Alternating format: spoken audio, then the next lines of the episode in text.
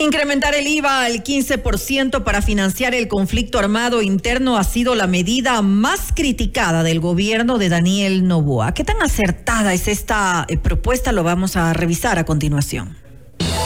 Vamos más allá de la noticia. Notimundo Estelar en FM Mundo con María del Carmen Álvarez. Nos acompaña a esta hora el economista Francisco Briones. Él es exdirector del SRI. Economista Briones, muy buenas tardes y gracias por acompañarnos. Le saluda María del Carmen Álvarez. Hola, muy buenas noches, María del Carmen orden. Gracias nuevamente por estar aquí junto a nosotros en este espacio informativo. Eh, lamentablemente, pues eh, Ecuador atraviesa momentos difíciles en su economía y vale recalcar que no es solamente por la condición actual de, de, inseguridad que vive el país y que ha obligado pues al gobierno a eh, la declaratoria del conflicto armado interno que obviamente lo, lo, complica aún más.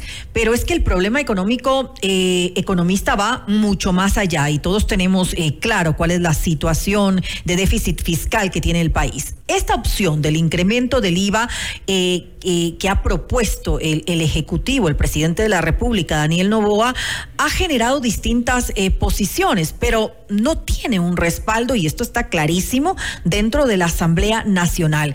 ¿Qué decir ante esta medida que ha sido propuesta? ¿Es realmente necesaria? ¿Es idónea? ¿Cómo le ve usted?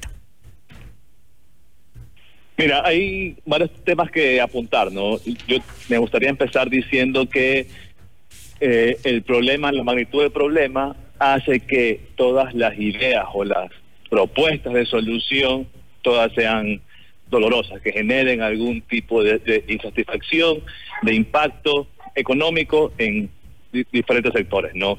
Eh, y eso tiene que ver tanto por el lado del ingreso como por el lado del gasto. Cualquier decisión que se tome por el lado del ingreso va a ir alineada a temas impositivos, lo cual va a generar siempre algún impacto, y cualquier decisión que se tome por el lado del gasto va a generar lo consiguiente cuando se vean subsidios o se vean necesidades de reducción de inversión pública o de, o de lo que fuere por el lado del gasto. Entonces, hay que tener claro, creo yo como primer punto, que en cualquier tipo de medida va a suceder este tipo de, eh, de rechazos o de impactos. Luego, habiendo dicho eso, por el lado de los ingresos, me parece que la decisión del IVA es la menos distorsionadora y es la menos difícil o complicada de todos, en el sentido que es la que genera menores problemas a la economía en general, es la que genera menores problemas a las familias en general eh, Economista Briones, eh, no le podemos escuchar con claridad en estos momentos. No sé, eh, hay bastante ruido ambiental. no sé si usted se puede ubicar de alguna manera. A ver, le escuchamos. Le escuchamos. Así es, con claridad ahora sí. Ya. ya, perdón. Te decía entonces que la propuesta del IVA es la que resulta de menores problemas, que resulta de menores complejidades, eh, de menores distorsiones para eh, la economía en general y que también cumple eh, la inmediatez y la celeridad de recaudación o de disponibilidad de recursos con la que le, que le proveería al fisco, que es lo que necesita en estos momentos. Ahora, hay preocupación eh, por parte de, de, algunos de los asambleístas. De hecho, eh, ya vemos que se han pronunciado los, los aliados, en este caso del, partido oficialista, y, tanto eh, Revolución Ciudadana como el Partido Social Cristiano han dicho que definitivamente ellos no van a apoyar ninguna medida que tengan que, que asumir los ciudadanos, que no van a meter la mano en los bolsillos de los ciudadanos, como lo dicen ya sea temporal o permanente. Eh, aseguran, al menos en el caso del Partido Social Cristiano, que esto es regresivo y que causaría una recesión económica. Esto eh, obviamente eh, deja solo en, estos momentos al, partido oficialista y, se ve la posibilidad de que de alguna manera o sea archivada la, propuesta que, que, ha llegado por parte del presidente o que de alguna manera pase por el Ministerio de la Ley. Mire, lamentablemente hay las posiciones, yo creería, un poco egoístas por parte de los que toman posiciones políticas o posturas políticas como las que has mencionado. Eh, si bien el IVA es un impuesto regresivo por construcción y por su naturaleza, en el Ecuador que haya un sinnúmero de productos y bienes con tarifa cero reduce y minimiza esa regresividad que puede tener el impuesto. En otros países existen tarifas diferenciadas de IVA o todos los productos, incluidos los alimentos, la medicina, la educación, el transporte y demás, están afectados por el IVA. En el Ecuador eso no sucede, como conoce la ciudadanía. Entonces, al momento de tocar el IVA, de cierta forma ese problema se reduce y convierte esta opción, como te decía, en la menos distorsionante de todos.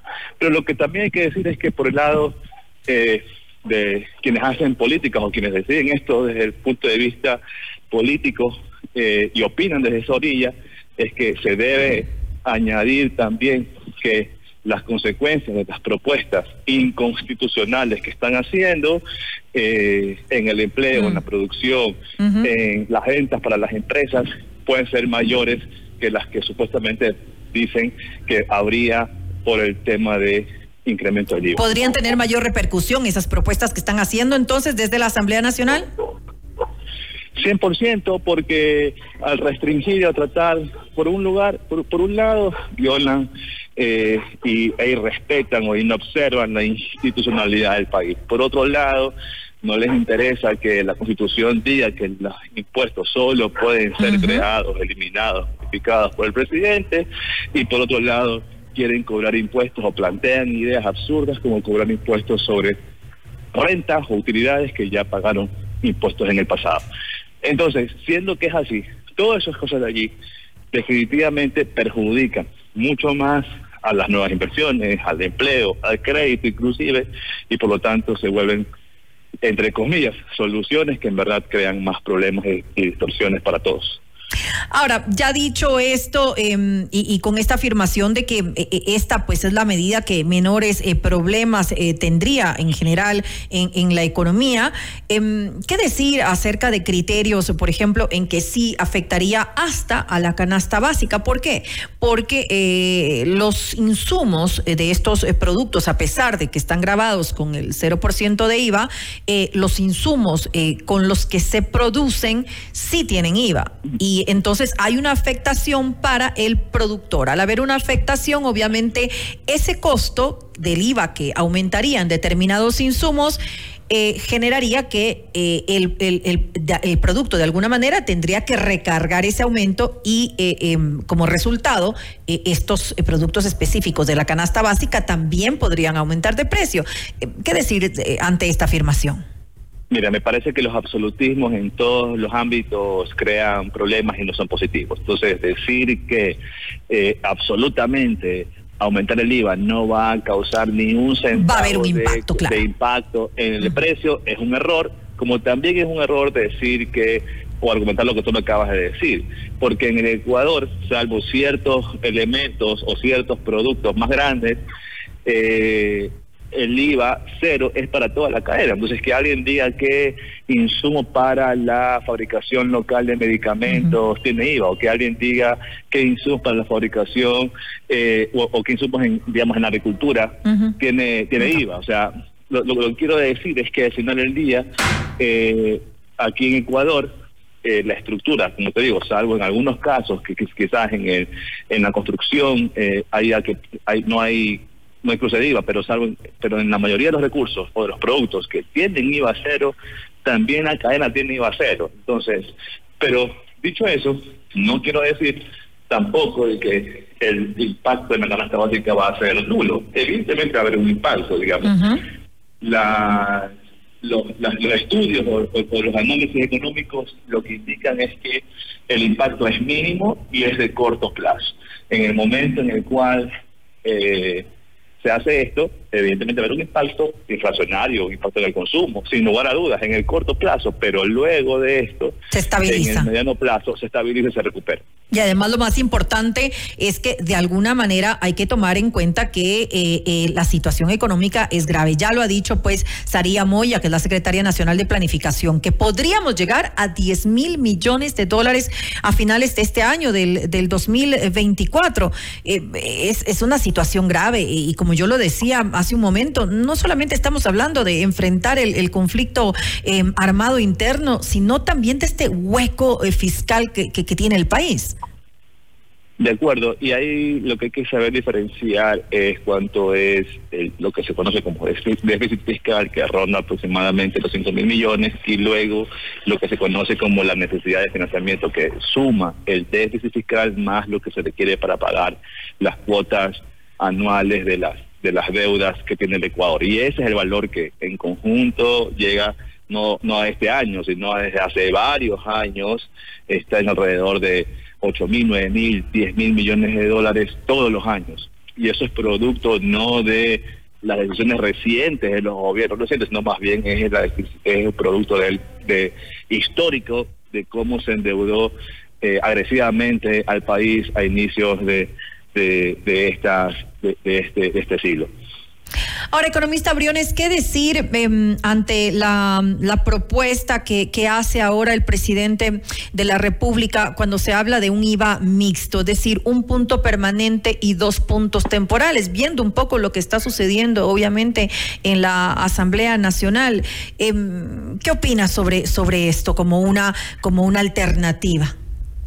Mira, yo creo que el presidente Novoa, ya que tuvo la determinación de proponer este esta reforma a la Asamblea Nacional, me parece que debiera estar firme hasta el final y lograr eh, lo que su propósito principal, no que era la propuesta del IVA al 15% o, o lo que fuera de forma definitiva. No eh, temporal. A mí me, parece que sea, sea digamos, muy pronto a... Está cediendo, digamos.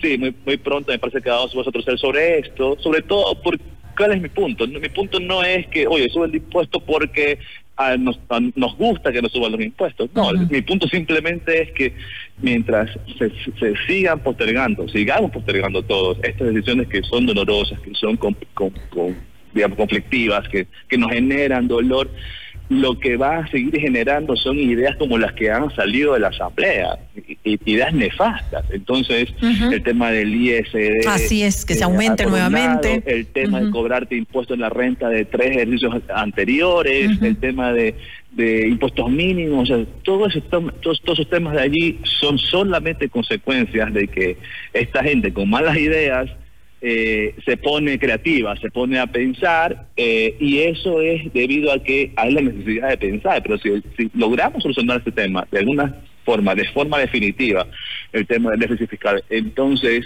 se nos acabarían las discusiones sobre los impuestos en el Ecuador. Entonces, desde ese punto de vista, es que yo digo, la la idea y la propuesta de llevar el IVA del 15% de forma definitiva y acompañar con otra medida por el lado del gasto que tiene que ser tomada y tiene que ser ejecutada. Sin lugar a dudas. nos, va, a ahorrar discusiones eh, desafortunadas eh, y, también con malas ideas en el futuro. Y también lo más valioso. Y también el subsidio de los combustibles, que también es algo que se debe tomar en cuenta. Sin lugar a dudas, me parece que ahí debe existir una focalización con eliminación del subsidio. Eh, ¿Por qué no ha resultado en el pasado todas estas ideas? Porque todas las ideas de focalización que incluyen la tecnología y un número de cosas requieren una inversión del Estado, un gasto, requiere un periodo de pruebas, requiere una, eh, una implementación que, que puede tomar algún tiempo hasta ser perfeccionada.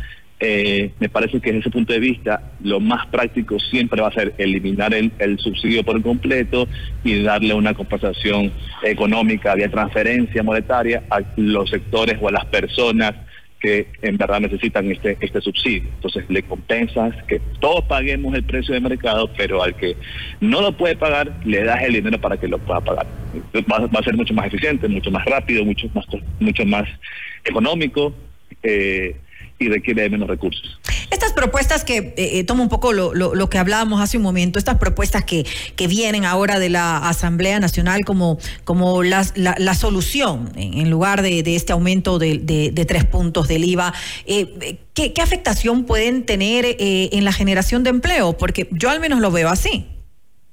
Mira, lo quizás lo más importante a comentar y creo que relevante es, es eh, el asunto de formas y en este caso es, es eh, fundamental y es que una Asamblea Nacional ignorando por completo una orden o una disposición constitucional, claro de que no puede crear impuestos que no hayan sido propuestos por el presidente, que no puede aprobarlos o, negarlos, en primer lugar, y segundo, eh, la retroactividad en el, en el cobro del impuesto. Eso de ahí afecta muchísimo más para las inversiones que el presidente Novoa está buscando traer en España, en, Estados Unidos, en Israel, en todas partes. Eso los inversionistas lo ven con mucho más eh, dolor, si se quiere, con mucha más preocupación que el crear una tasa por determinada cosa. Al final del día, cualquier persona, inversionista, no lo que hizo, ok, yo quiero tener las reglas claras, dime con claridad cuánto es, que yo con eso, si, si no cambia eso en, continuamente, entonces me quedo tranquilo. Por eso yo, creo que esto es lo más, lo más hiriente a la economía local, al empleo. Luego está de que evidentemente un sistema financiero que en el Ecuador ya es rígido, ya tiene normas que no le permiten moverse con, flexibilidad, con sistemas de tasas de interés fijas que no pueden adecuarse al mercado. Peor en esta coyuntura es que el dinero cada vez es más caro en el mundo y escasean los recursos para países como los nuestros eh, pretenderle eh, herir con el tema del ISD, con el tema de la renta adelante, eh, retroactivo, me parece que todavía restringe y complica más la situación del financiamiento, del crédito en el país. ¿Y quiénes son los, qué es lo que provocan? Es que quienes colocan el crédito, los bancos, los sistemas financieros, diga, oye, ¿cuál es el cliente más más cumplidor y más grande que me minimice el riesgo de prestarle plata. Entonces, ¿qué es lo que se logra con este tipo de medidas? Totalmente contrario a lo que se dice en el discurso. En el discurso se dice, no, es que hay que dar más crédito, más financiamiento, más empleo. Pero lo que estás logrando es todo lo contrario, es concentrar el financiamiento, buscar, ver que el dinero busque a quienes eh, más grandes son y pueden cumplir y a los que son más pequeños y que hay un riesgo por, por ende más alto de incumplimiento o de falta de pago, más bien el dinero le huya y el financiamiento no puede ser colocado a esos niveles. Ahora, economista Briones, ya para finalizar esta entrevista, eh, queda un poco más de 15 días, 18 me parece que quedan. Em, eh, para definir eh, esta, esta propuesta elaborada por el presidente de la República veo difícil que vaya a ser aprobada, al menos eh, de, lo que hemos visto en, en, em, en, lo que han dicho pues los, los legisladores pero puede ser o archivada, que ya se ha barajado como una posibilidad, o puede eh, pasar por el Ministerio de la Ley, como ya ocurrió con, con, el régimen, eh, con la reforma tributaria de, Guillermo Lazo. Un lavado de manos de los asambleístas. ¿Qué cree usted que puede suceder con esto? Mira, yo creo que los políticos, si en verdad les interesa la opinión de los ecuatorianos, de los ciudadanos, eh, sobre el país, sobre, sobre lo que quiere para el país, creo que debiera permitir gobernar al presidente Novoa con las ideas que ha propuesto. Acabamos de ver en, las noticias que el fin de semana, la última medición de la semana pasada del presidente Novoa es una aprobación del 80%. Una aprobación del 80% incluida con la, ciudadanía, conociendo que el presidente Novoa ha planteado subir el IVA al 15%. Para mí eso es sencillo. Eh, el, la ciudadanía está diciendo, ok, vamos, hay que respaldar las acciones del presidente porque están direccionadas a solucionar el problema más grave que tenemos ahora, que es el problema de la seguridad. Sin embargo, vemos a los políticos, yo te diría, típicamente alejados de esa voluntad ciudadana. Y haciendo un poco campaña, ¿no? En contra de la opinión ciudadana y de lo que los ciudadanos queremos. Es decir, oye, vamos a solucionar la crisis de seguridad, se necesitan recursos, entonces hay que hacerlo en este momento. Veremos qué pasa pues en los próximos días en la Asamblea Nacional con respecto a esto y que pues eh, un poco eh, se genere esa conciencia por parte de los legisladores. Le quiero agradecer nuevamente al economista Francisco Briones, exdirector del SRI, por habernos acompañado en este espacio. Gracias a ti, buenas noches. Una buena noche. Noticias, entrevistas, análisis e información inmediata. Notimundo Estelar regresa enseguida.